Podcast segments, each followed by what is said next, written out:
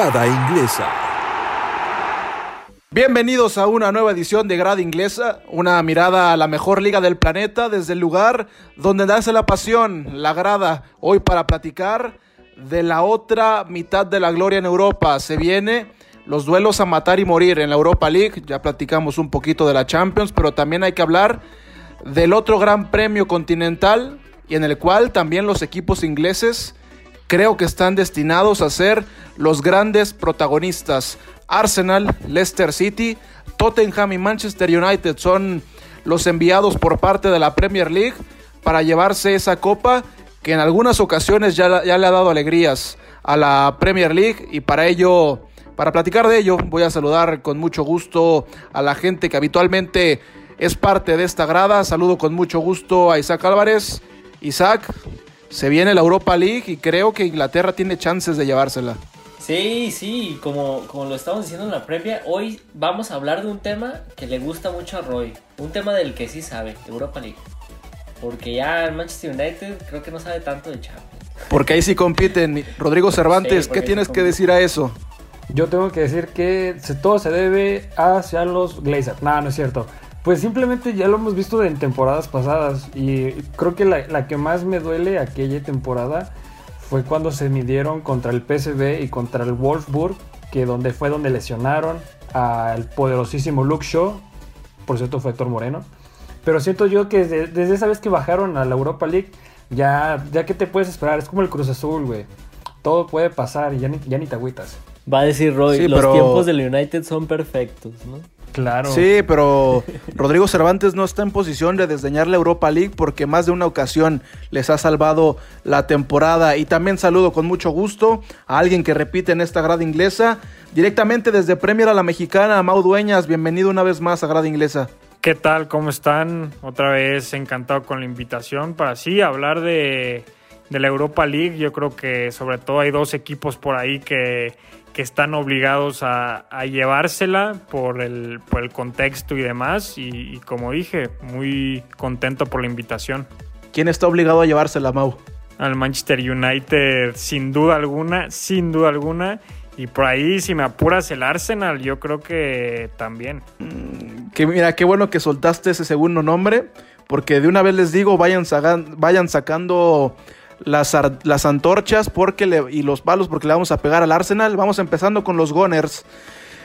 Ay, el Arsenal, ay, el Arsenal. Me va a sacar canas verdes el equipo de Mikel Arteta, que va a enfrentar a un nada fácil Benfica, el conjunto del fútbol portugués. Un equipo histórico, un equipo que en sus años mozos, como el Manchester United, estaba acostumbrado a pelear por la otra parte de la gloria, por, el, por la Champions League, y que hoy, en momentos en, los cuales el fútbol se ha vuelto un poco más complicado, donde el fútbol le ha dado paso a otros eh, nuevos poderes, el Benfica ha quedado relegado a esta competición, y hoy creo que el Arsenal tiene un rival bastante complicado. A ver, el Benfica llega como cuarto lugar de la primera liga, está a 11 puntos del líder que es el Sporting de Lisboa, claramente no está peleando por el título en su país, pero tienen un equipo bastante interesante y tienen a viejos conocidos de la Premier League. Eh, solo por mencionar, por mencionar a Jan Bertongen, eh, un jugador muy importante de los últimos años en el Tottenham, a Nicolás Otamendi, con pasado por el Manchester City, y a otros jugadores importantes como Seferovic, el uruguayo Darwin Núñez, a Everton Sousa, el brasileño que jugaba, eh, me parece que en el gremio de Porto Alegre.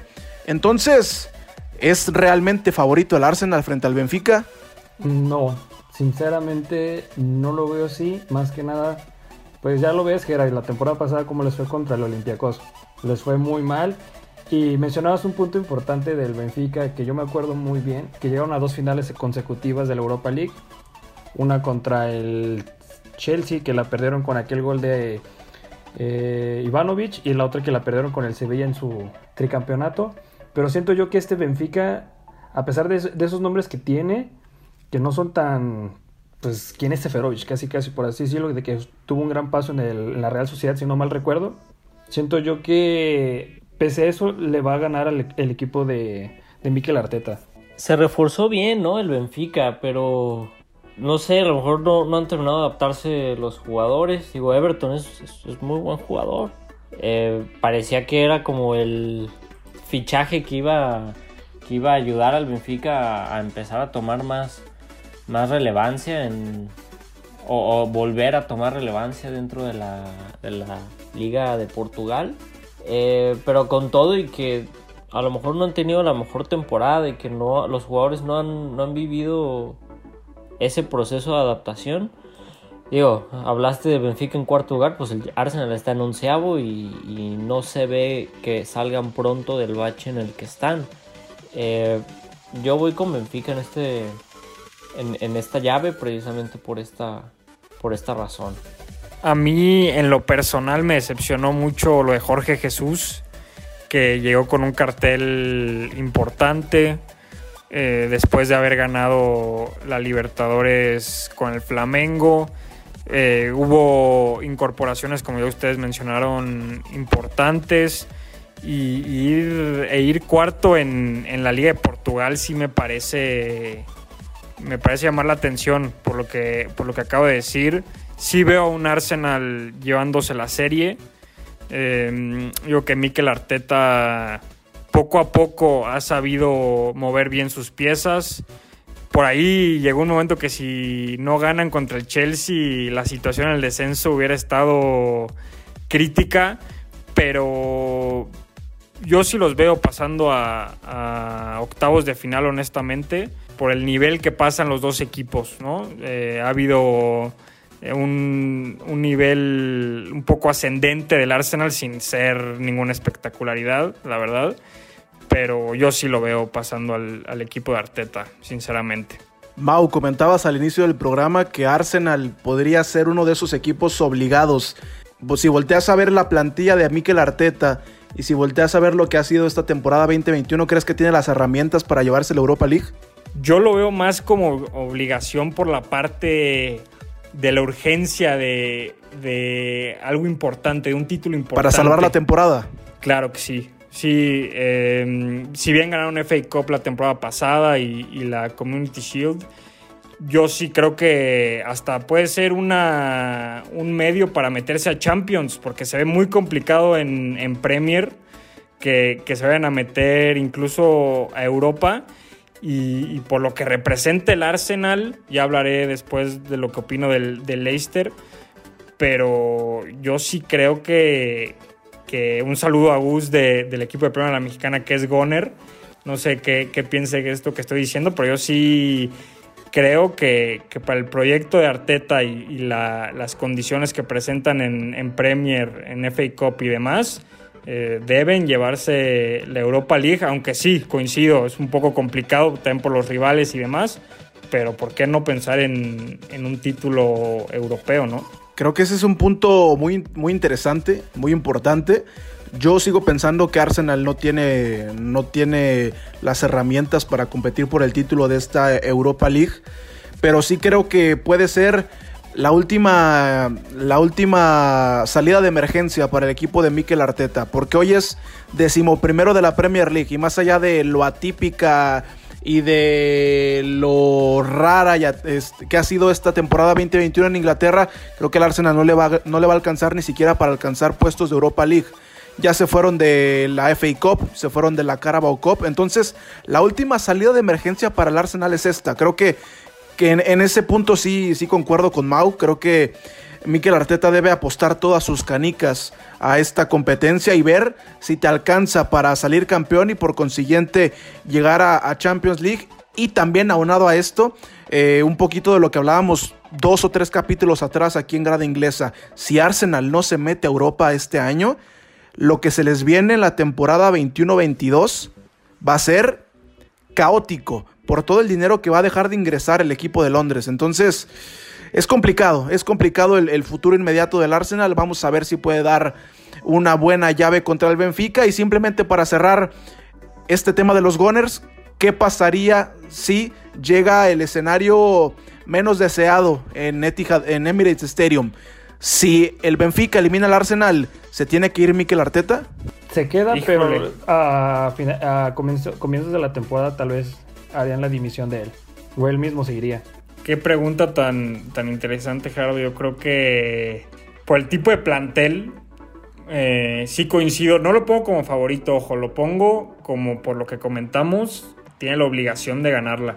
Pero yo creo que es un proyecto a largo plazo, con los Saka, Smith Rowe, em, gente con sangre joven que, que, a la larga darán alegrías a este equipo. Pero yo no en lo personal no, no lo, no lo, no lo iría que, no lo haría que se marchara, la verdad. El proyecto va más allá de Mikel Arteta, porque, ok, lo echas y a quién traes, ¿no? ¿Quién les gusta que levante a este equipo? No, yo también coincido que no es un tema de Mikel Arteta, ¿eh? A lo mejor, híjole, es que todos hablan de que Mikel Arteta estuvo al lado de, Pep Guardiola y por supuesto que le tuvo que aprender muchas cosas. Yo no creo que Mikel Arteta sea un mal técnico, pero a lo mejor no estaba aún capacitado para un reto de esta exigencia, pero también el plantel con el que cuenta el español está lejos de ser un plantel que, que, esté para competir por la Premier League. Bueno, creo que todos aquí estamos escépticos de lo que pueda pasar con Arsenal. Entonces, habrá que ver a los Gunners contra uno de los equipos más importantes del fútbol europeo. ¿eh? Insisto, el Benfica es un equipo histórico, quizás las nuevas generaciones no ubican al equipo de Lisboa, pero es un equipo muy importante y que por cuestiones del fútbol moderno hoy está relegado a estas competencias. La siguiente llave, ya mencionaba Mau, es el Leicester, los Foxes que han regresado a Europa para esta temporada 2021 y que me parece que por lo menos en esta primera fase de eliminación directa tienen una llave bastante asequible contra el Slavia Praga de República Checa. Sí, está fácil, de trámite, sobre todo por cómo está jugando el... Perdón eh, fácil de trámite, sobre todo por cómo está jugando el, Leicester. Eh, hace poco eh, Harry Kane dio unas declaraciones que le parece increíble que no, no tengamos más valorado a Jamie Vardy.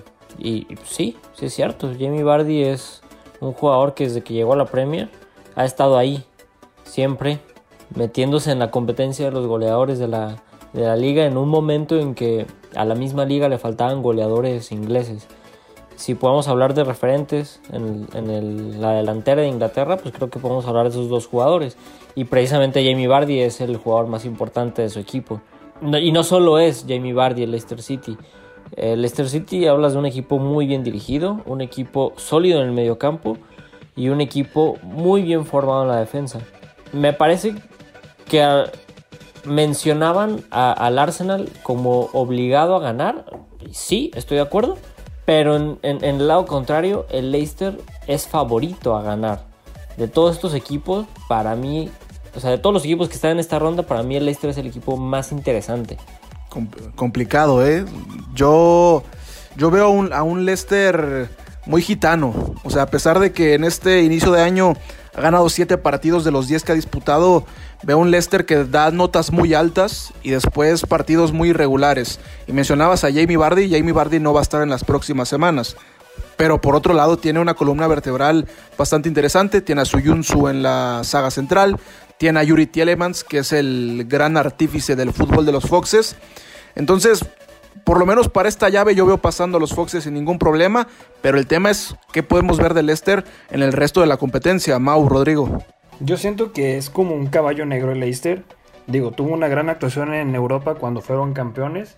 Pero aquí siento yo que si no tienes a tu gran hombre referente en el ataque, sí lo puedes suplir contra la Slavia Praga, pues no representa un gran tema. Pero ya si te mides a un Milan, un Napoli, un por así decirlo, a, un peso que ya es, ya tiene un, peso pesado. Exactamente, ya si te vas a tener que poner bien, bien férreo que digo, no tienen problemas en la defensa, pues tienen a un gran fichaje que fue este eh, Willy Bofana, si no mal recuerdo. El central. Que venía también de, del San Etienne. Entonces, son jugadores que los ha sabido traer este Brendan Rodgers a un nivel y sobre todo a Tillmans, que como mencionas es el, el eje principal por donde pasa todo el balón.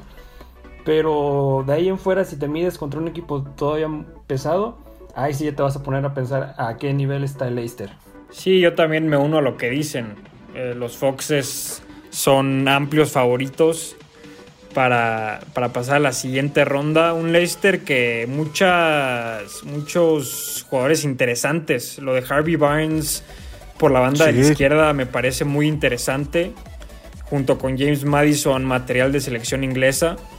Eh, Wilfred Ndidi últimamente ha estado mm, lesionado, pero es un pilar importantísimo en este, en este equipo. Lo de Tielemans, el belga prácticamente orquesta cada ataque eh, de los Foxes. Con Schmeichel encuentras un portero muy seguro. James Justin, el juvenil muy, muy completo en esta temporada.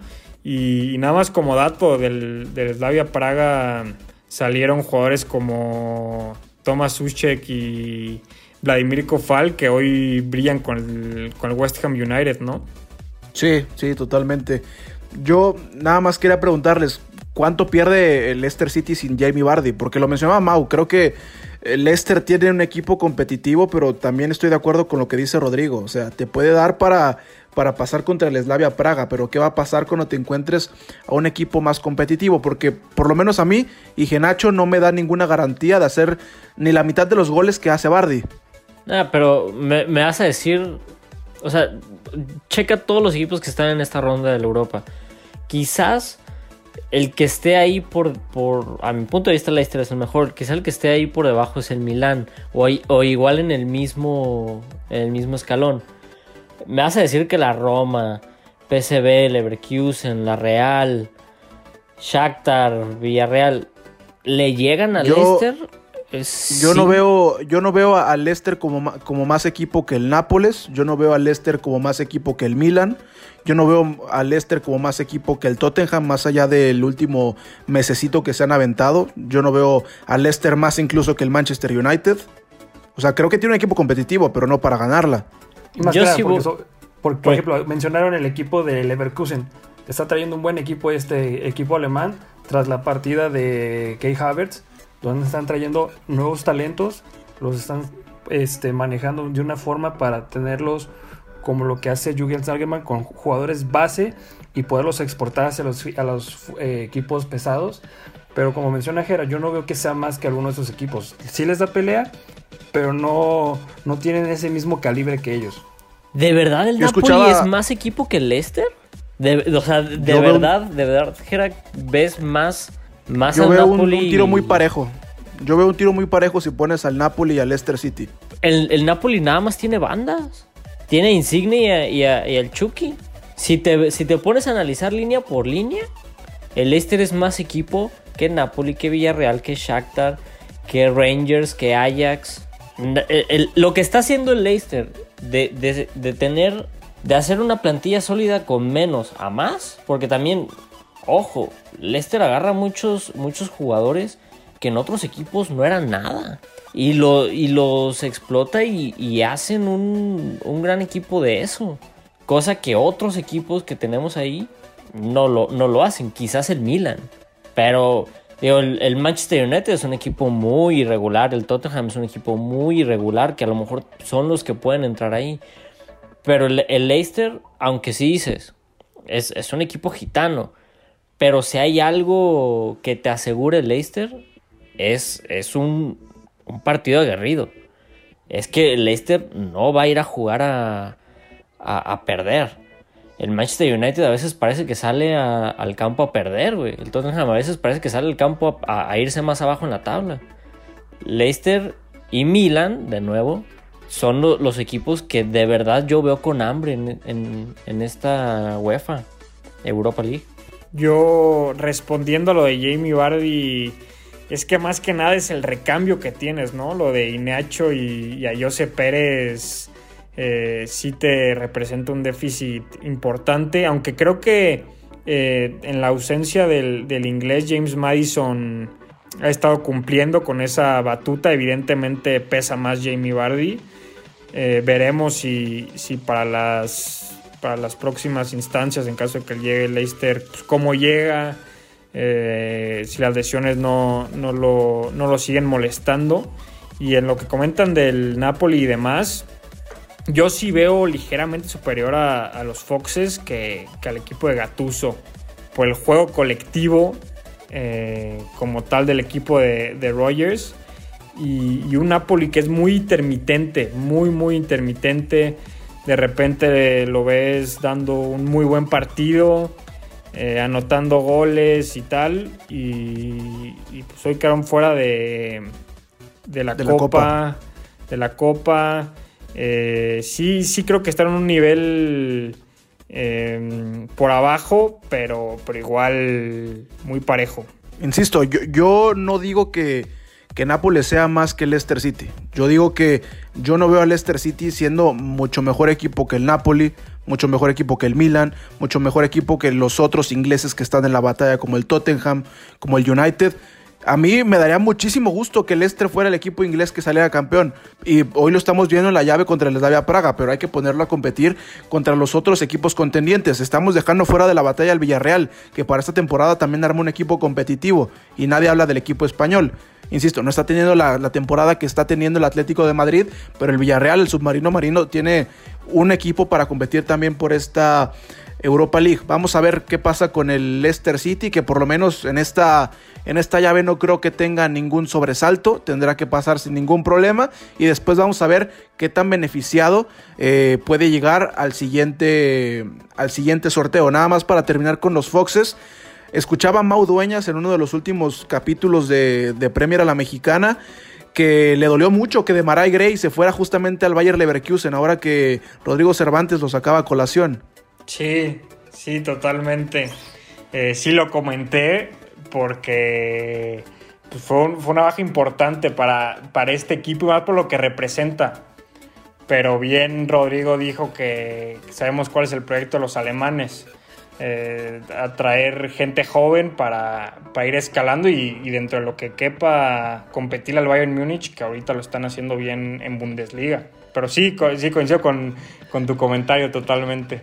Sí, que yo creo que de Maray Gray pintaba para mucho más. ¿eh? Era un, un, jugador emblema para el Leicester porque era de los pocos canteranos que estaban teniendo oportunidad después de aquel gran título con, con Claudio Ranieri. Tuvo unas buenas presentaciones en el primer año que hace su debut en la Premier League y después creo que se quedó un tanto estancado, ¿no? Y hoy hay jugadores también que se han formado en las básicas del Leicester City que están teniendo una, una, una mejor participación con los Foxes y que han ganado mucho más, mucha mejor proyección. Pero si, si había un lugar al que podía llegar para desarrollarse de una mejor forma, era el fútbol alemán y era en el Bayer Leverkusen. La siguiente llave es la del Tottenham contra el desconocido, el Wolfsberg de, de Austria. Eh, no, no es el Wolfsburgo, no es el Wolverhampton, es el Wolfsberg de, de Austria. El equipo al que va a tener que enfrentar el equipo de José Mourinho.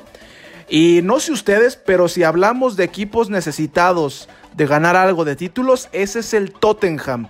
Creo que si hay un equipo que tiene que apostar todas las canicas y todas las cartas por este título, es el Tottenham de José Mourinho. Tienen 36 años sin ganar la Europa League, en aquel entonces la Copa de la UEFA.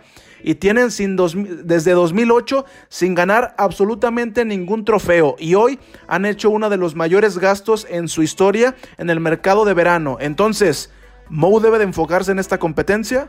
Sí, ya te eliminaron del FA Cup hace pocas horas. Entonces tienes que apostarlo todo aquí. Realmente has tenido un, ha tenido un progreso bastante intermitente porque si veían, ve, eh, veíamos al Liverpool, al Tottenham como puntero, creo que entre octubre y noviembre, se empezó a caer y se está cayendo y se sigue cayendo y, y eso es como una llamada para realmente si no afianzas un puesto en, Champions League, tienes esta llave de, dentro de la Europa League. Sí, fíjate que, que mientras transcurría el, programa, sí eh, coincido totalmente que el Tottenham debe estar más necesitado que el Arsenal. Por ahí se me estaba escapando el equipo de Mou, que mm, quedó fuera de la FA Cup ya. Cada vez, como, como dice Isaac, va bajando en la tabla. Y que depende totalmente de Harry Kane este equipo. Es otro totalmente con o sin el inglés.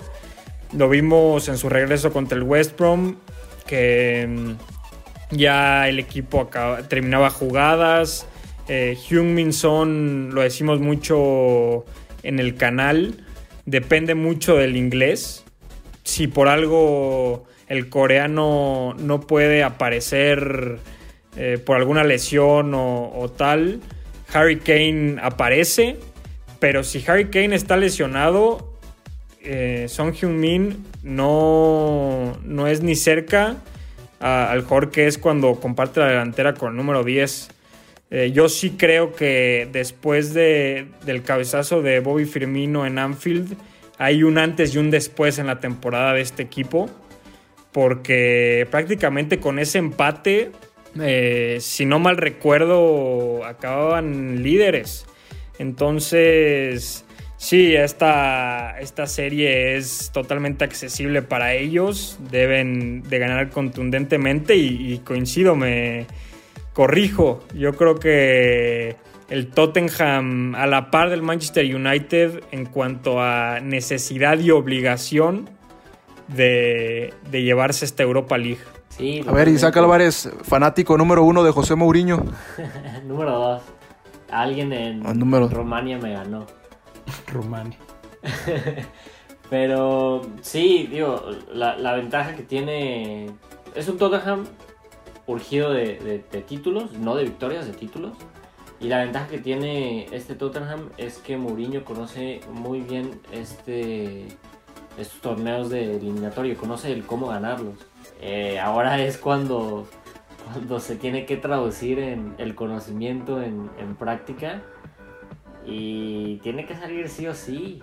Porque también en una de esas en que no gane nada esta temporada, no sé, les pregunto a ustedes, con lo difícil que es para los jugadores tener un entrenador como Mourinho, y ustedes siendo, siendo el director deportivo, dueño de, Tottenham, ¿se quedarían con Mourinho? Está, es complicado. sí, está complicado. Eh, creo que ahí está en un momento crítico en la institución en el que necesitan ganar sí o sí y la Europa League puede ser esa válvula de escape. empieza fácil para ellos, pero veamos si se recompone. Eh, ahora ya con la dupla que se, que se vuelve a formar. Quién sabe cuántas veces ha roto, pero la dupla que se vuelve a formar entre Huminson y Harry Kane. Yo insisto que, que por necesidad histórica, por planter y por el hombre que tiene en el banquillo, el Tottenham tiene, tiene obligación de ganarla. Y es uno de los grandes candidatos. Eh, creo que, que sí se pudiera poner en entredicho el puesto de Mourinho en caso de que no ganes ningún título, porque no solamente tienes esta gran oportunidad en Europa League, ya están en la final de la Copa de la Liga, más allá de que el rival sea el Manchester City, pero a ver, este mm, creo que aún así, aunque Mourinho no gane un título esta temporada, va a seguir un año más. ¿Por qué? Porque el Tottenham ya sacrificó algo muy valioso para ellos, porque era un equipo que a pesar de que no ganaba, tiene una filosofía de que hay que jugar bien, de que las formas importan. El caso, el caso específico de lo que pasaba con Pochettino. Sacrificaron ese ideal, sacrificaron un estilo de juego que habían encontrado con el argentino por traer un, un tipo que te puede asegurar entre comillas títulos. Entonces, creo que no lo van a dejar ir, no lo van a dejar ir así como así. Y también, si dejas ir al portugués, ¿a quién traes? Es muy complicado, sobre todo con el tipo de plantel que tiene el Tottenham. Pero ahora, después de esta llave, el Tottenham tiene que ir por todas. Y creo que aquí sí no cabe este, que te metan en, en entredicho un equipo como el Wolfsberg, que además de que es un equipo Mm, nada conocido de una liga eh, de segundo o de tercer nivel europeo como es la austriaca. En esa misma liga donde solamente hay 12 equipos en la primera división, este Wolfsberg es sexto lugar. O sea, entonces no estamos hablando de que va a jugar contra el Salzburg o contra el mejor equipo de Austria, va a jugar contra un equipo mediano de una liga mediana. Entonces, creo que estamos de acuerdo en que Tottenham tiene que pasar. Y más digo, Mourinho conoce este torneo, ya lo ganó previamente con el United, entonces te queda ese sabor de boca de la, temporada pasada cuando te eliminó el Leipzig, que fue muy sorpresivo. Entonces, si no es aquí, todavía tienes ese año, pero ya es como casi casi un año de ultimátum, de que si no ganas algo, te vas. Y mencionabas al Manchester United, que es el último equipo que nos queda. Eh, el último enviado por parte de la Premier League. Enviado ellos solitos, ¿eh? porque no pudieron clasificar a la siguiente ronda en la Champions League, quedaron terceros de grupo, por consiguiente bajan a los 16 avos de final de la Europa League y creo que a la par de que el Manchester United es el equipo con el mejor plantel de Inglaterra que está participando en la Europa League, al mismo tiempo tiene el cruce más difícil, la Real Sociedad, que a pesar de que se ha ido cayendo en el último vez en la Liga Española, es un equipo muy competitivo. Sí, más que nada, el, último encuentro que tuvieron con un equipo en Europa League fue contra el Celta de Vigo, que ese Celta de Vigo este, les dio problema y fue gracias a un gol de Rashford, del cual llegaron a la final contra el Ajax. Pero siento yo que están esos mismos fantasmas rodeándolos de la temporada pasada con, contra el Sevilla. Que no pudieron, que, que tuvieron a nada y llegó De, Jong y arruinó todas esas esperanzas. Y más que nada por ese tipo de juego que también tenían, de que estaban teniendo un gran inicio eh, de post-COVID, bueno, de la del ¿cómo se llama? Del regreso del confinamiento. Del, regreso del confinamiento que estaban jugando y ganando los partidos, pero totalmente un equipo diferente cuando se fueron a, Europa League, de que ganaron sus encuentros contra un equipo austriaco y no me acuerdo contra qué otro, pero contra el Sevilla se toparon contra la pared. Entonces, ahorita si tienes a un Real Sociedad que perdió un referente que fue William José que está en el Wolverhampton, no le quita también peso de que te puedan hacer alguna jugada ahí. Claro, desde, desde que se realizó el sorteo, yo creo que podíamos ver que este partido, esta serie era la más atractiva, de las más atractivas de, Europa League, ¿no? Eh, como ya dijo Gerardo, una lástima que la Real Sociedad se haya caído en este último mes, porque llegó un momento que, que estaba puntero de la Liga Española las primeras jornadas y a partir de una derrota en el Camp Nou se vino, se vino para abajo. Ya no están en Copa del Rey. Eh, fueron sacudidos por, por, el Barça en penales en la Supercopa de España. Y, un partido muy interesante. Yo el Manchester United sí creo que hay una Bruno dependencia importante eh, este equipo sin, el portugués yo creo que no estaría en el lugar donde está porque colectivamente a veces le pesa, le pesa al equipo de, de Solskjaer. Vemos a un Luke Shaw inspiradísimo eh, por, por el lateral de la izquierda. Una lástima que Pogba se lesione después de que más o menos había encontrado cierta regularidad después de que sabemos que es un jugador muy intermitente, lo de Van de Beek, que ya veamos la imagen del partido de Fake Cup contra el West Ham, ¿no? Que prácticamente incrédulo de que él era el que salía de cambio. Eh, yo sí creo que el Manchester United tuvo que haberse reforzado en otras zonas antes que, que en esa, pero, pero sin duda, eh, ya que estamos hablando de obligaciones, después del fracaso de Champions, los Red Devils deben estar sí o sí peleando por este título, ¿no? Sí, sí, totalmente de acuerdo. Aunque también el, Manchester, creo que de, todos los equipos ingleses que están aquí es el equipo más sorpresivo. De repente te puede, te puede jugar mal, pero de repente te puede jugar muy bien. Y ahorita están, están en una racha en que están empezando a agarrar una solidez defensiva Siento que esa es la clave para que el Manchester United pueda, pueda seguir con, esta buena temporada que ha ido teniendo. Eh, que, Luke Shaw siga en su buen momento, que Lindelof y Maguire no, no estén teniendo problemas en, salidas, en, centros. Eh, bueno, Juan Bisaca siempre ha sido siempre ha sido de lo mejor en la defensa del United. Eh, pero creo que precisamente están empezando a agarrar una, buena, un buen momento en defensa y, eso les puede ayudar a, pasar a la siguiente ronda. Sobre todo porque vienes contra una, Real Sociedad que está tocado. Mencionaba lo de William José, que en, un, en capítulos anteriores sobre los fichajes de invierno, en lo personal me parece uno de los mejores fichajes que llegaron a la Premier League en, los, en, los últimos, en las últimas semanas. Eh, puntualmente a la delantera del Wolverhampton, pero a pesar de que se fue el brasileño, creo que la Real Sociedad tiene suficientes armas para hacerle daño al Manchester United. Un Manchester United que no defiende bien que está liderado en defensa por Harry Maguire, que Harry Maguire lo hemos dicho mil y una veces, lo cambiaron, no es el mismo que jugaba en el Leicester City. Y la Real Sociedad con Alexander Isaac, con, con, eh, con Mikel Merino, con Oyarzábal, con un viejo conocido del, Manchester United como el, belga, como el belga Adam Januzaj, creo que pueden hacer peligro, pueden hacer eh, caer a la defensa del Manchester United. Entonces, a pesar de que yo creo que el United es el equipo con, con mejor plantel de todos los ingleses en esta Europa League, creo que se puede ir temprano y ahora sí pudiéramos ir consumando un gran fracaso para el United en el tema continental, porque te fuiste de la Champions League en fase de grupos e imagínate que te quedes en 16 avos de final de una Europa League. Hablábamos del Arsenal, pero también al United, si se queda fuera contra la Real Sociedad, se le empiezan a cerrar también los cupos de cara a la siguiente temporada, la 2021, a la 21-22. Y también suma ese aspecto que a veces surge como cualquier cosa como contra el Everton que ya tenían casi casi el partido en la bolsa y surge ese, esa falta innecesaria ese despiste de De Gea y los problemas en defensa que se han comentado mil y un veces, pero yo digo pero igual no están como en la temporada pasada, ¿no?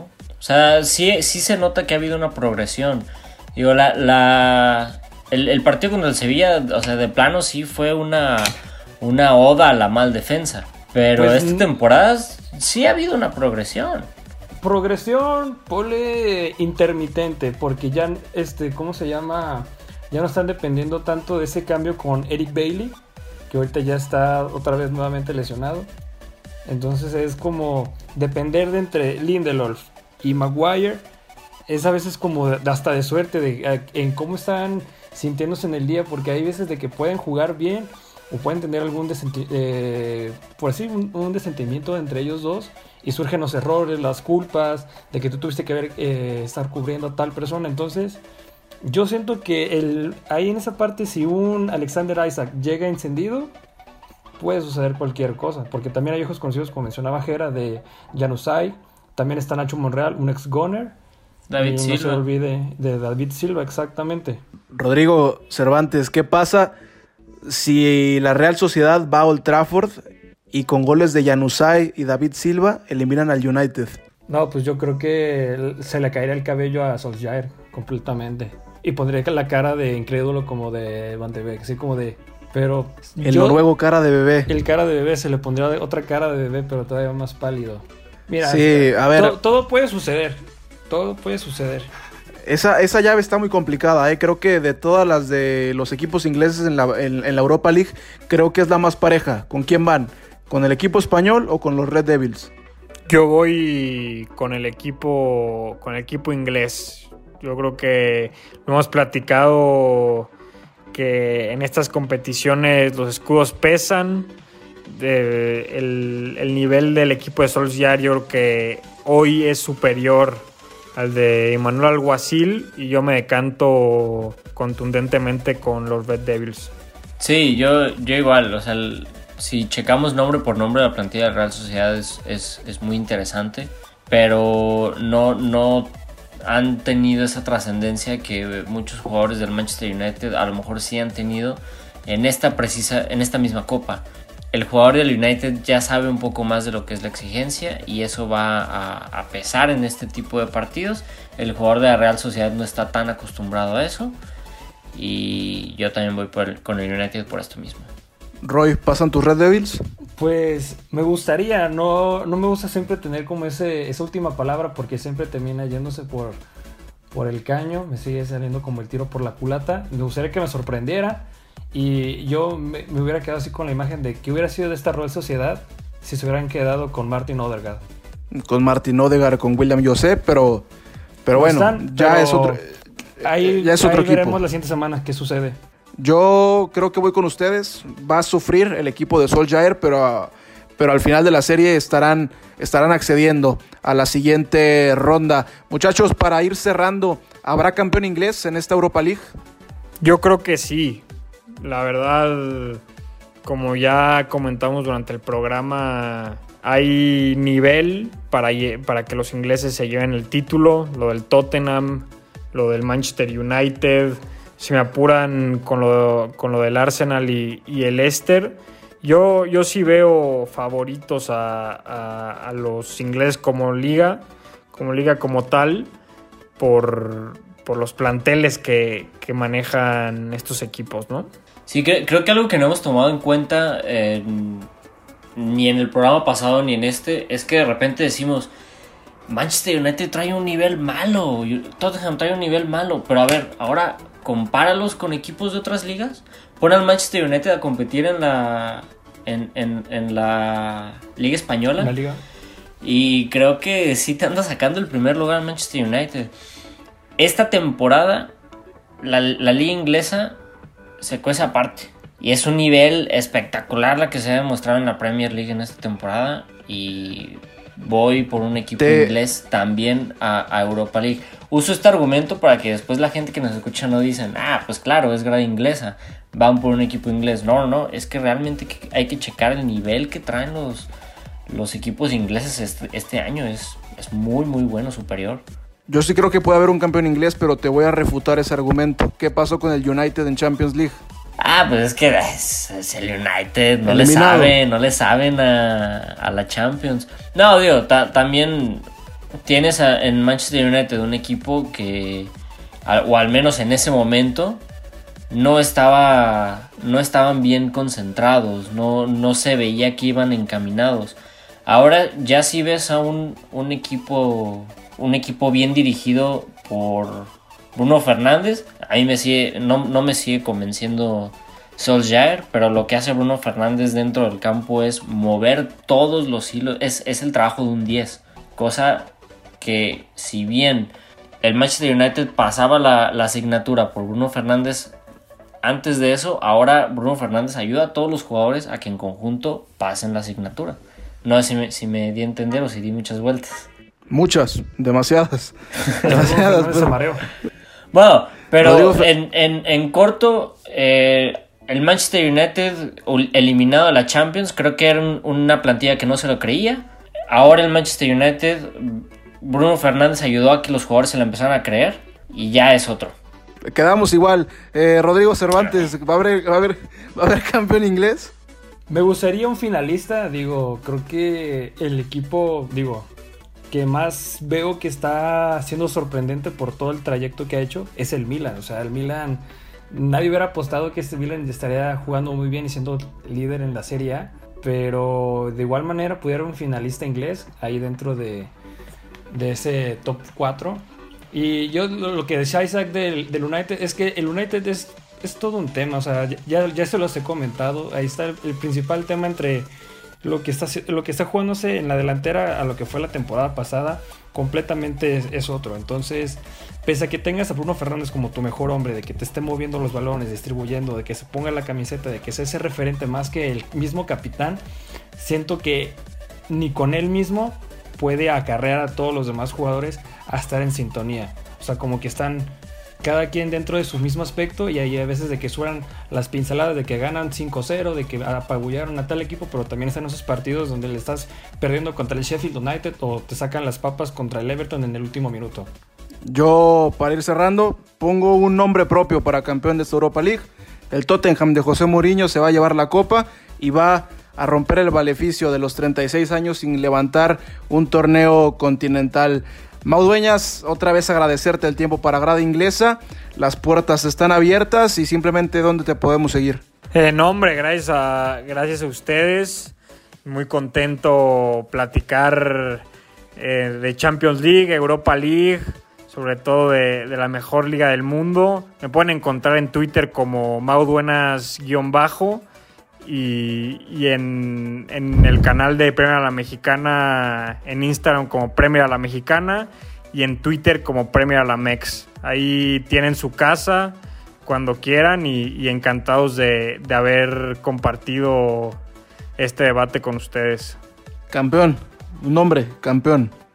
Me uno a lo que dices y don José Mourinho acaba con la sequía de, de los Spurs. Bien, aquí esta grada inglesa se estaba volviendo el club de fans de José Mourinho. Rodrigo Cervantes, un campeón para irnos. Milan, me la voy por lo difícil. Me gustan las difíciles. Isaac Álvarez, campeón para Europa League. Eh, voy por Leicester o Tottenham. Cualquiera de los dos me gusta. Vamos a ver, vamos a ver. Pero yo estoy seguro que la Copa se queda en Inglaterra. Eh, a nombre de Mau Dueñas, de Rodrigo Cervantes, de Isaac Álvarez y de toda la gente que hace posible Grada Inglesa, yo soy Gerardo Guillén y nos escuchamos en la próxima.